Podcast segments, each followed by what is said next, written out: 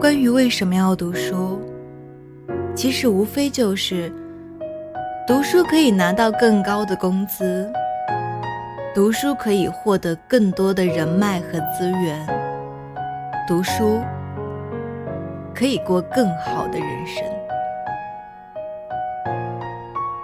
毫无疑问，这些说的都很有道理。但是这个理论还有一个缺陷，因为读书和工资不是完全成正比例的，不是说你拿到什么学位，这个社会就一定要给你什么工资。所以，为什么要读书呢？因为我们要避免自己的无知，会相对于读书，无知让我们付出的代价会更高。哈佛大学前校长德里克·伯克曾说过一句名言：“如果你认为教育的成本太高，那试试看无知的代价。如果你仔细观察的话。”你就会发现，不管是鼓吹读书无用论的人，还是那些一谈到学习就叫苦不迭的人，他们往往是觉得学习和教育的成本太高，相较之下，偷懒和放弃能够带给他们更多的愉悦感。可是他们没有想到过的是。无知的代价，往往比他们想得到的更加昂贵。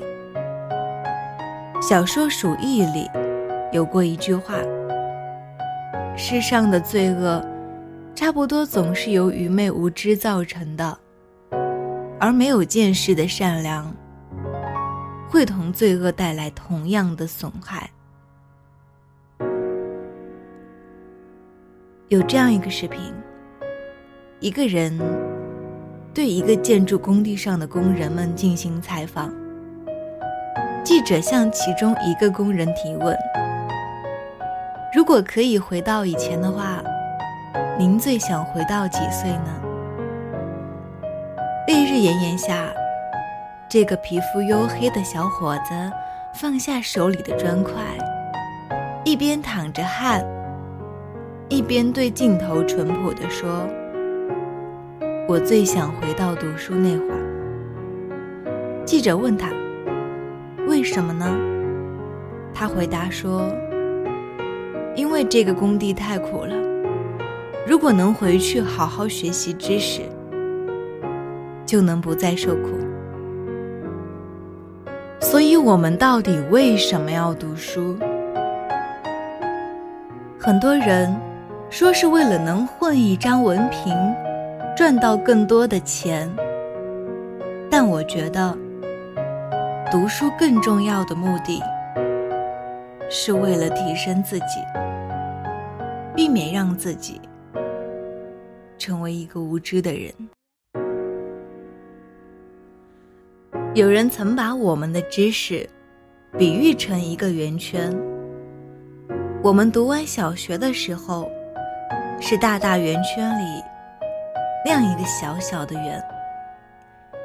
高中毕业时，我们了解到更多，这个圆圈大了一点。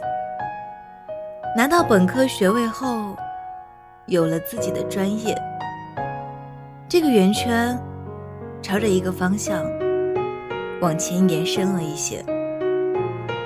拿到学士学位，对专业。有了更深的钻研，那一点延伸变得更长了。而读到博士学位时，我们终于来到了这个大大圆圈的边界，并且试图推动它。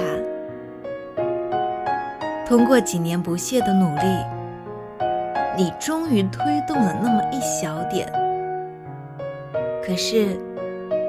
就因为你推动的那一点点，让整个人类历史知识的圆圈变得不一样了。你问我读书的意义是什么？这就是，正因为有那么多人一直在努力推动那么多个一点点，我们的圆圈就会变得越来越大。知识的海洋那么辽阔和丰富，用一辈子的时间去减少我们无知的领域，就是我们人生最大的乐趣。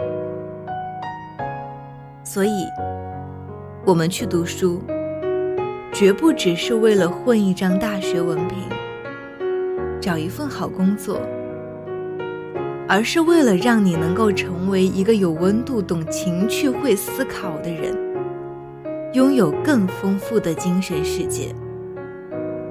读书很苦，学习很累，教育的成本很高。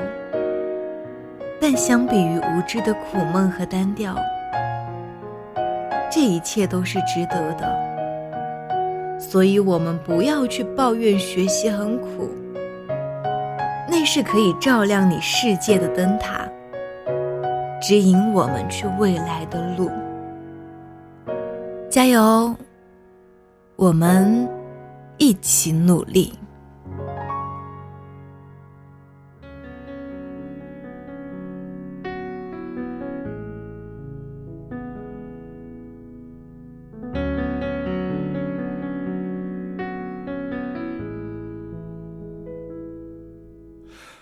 变成了火光，变成了海洋。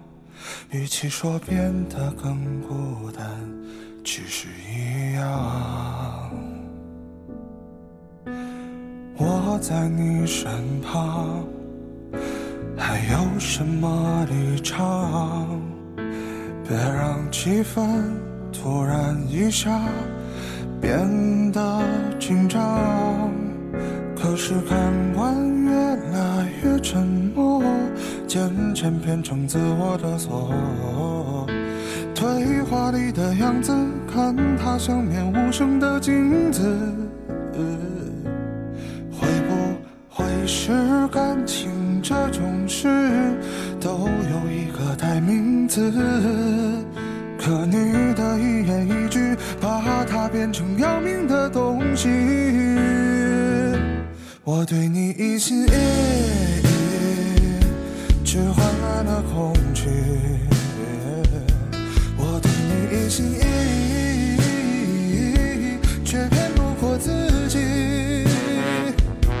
我对你一心一意，就放肆到逞强，看到秃顶，看我有多出寻之旅。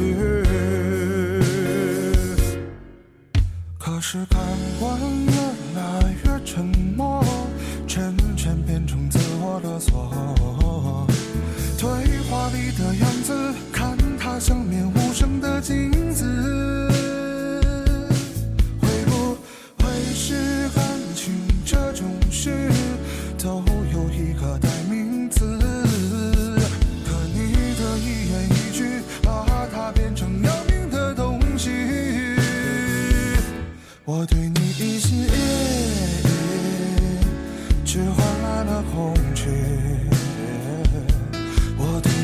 你